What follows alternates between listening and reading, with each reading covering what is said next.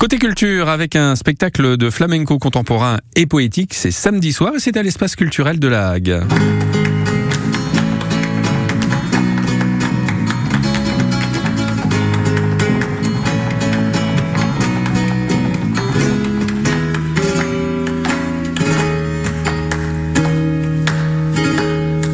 Voilà un extrait du spectacle euh, en musique. Bonjour Hélène Cornac.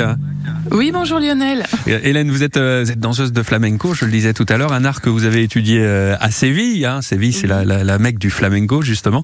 Vous avez vécu tout quelques années d'ailleurs. Hein. Euh, c'est vrai que vous avez passé pas mal de temps là-bas.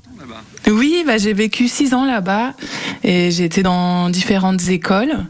Et, et j'ai rencontré Diego, qui est le guitariste et le compositeur du, du spectacle. Diego Castro, avec qui vous avez fondé oui. la, la, compagnie Aldoce, c'est ça hein Tout à fait.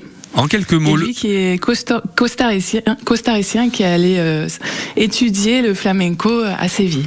Alors justement, le flamenco, euh, bon, pour le grand public, c'est, il y a trois choses dans le flamenco. Il y a le chant, la danse, il y a le, le claquement des mains, c'est ça?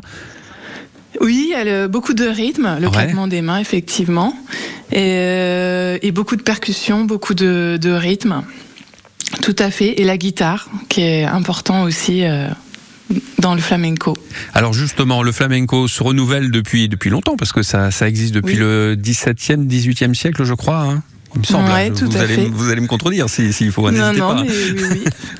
et, ça, et, ça. et, donc, ben, on crée en permanence. Hein, et votre nouvelle création, justement, que vous allez présenter samedi soir à l'espace culturel de la Hague, ça s'appelle Les Arcanes de Vénus. Et, là, oui. le flamenco donc raconte une histoire. Vous avez brodé une histoire autour de la musique. Hein.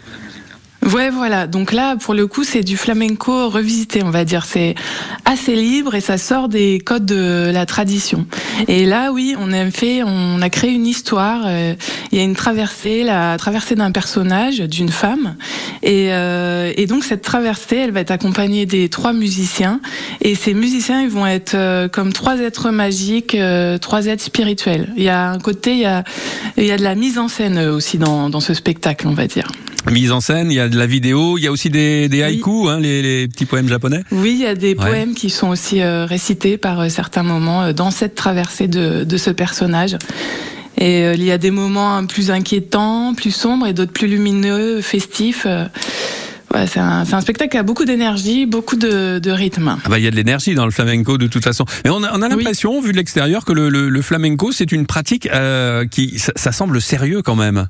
On a l'impression que c'est très sérieux, faut pas se louper quoi.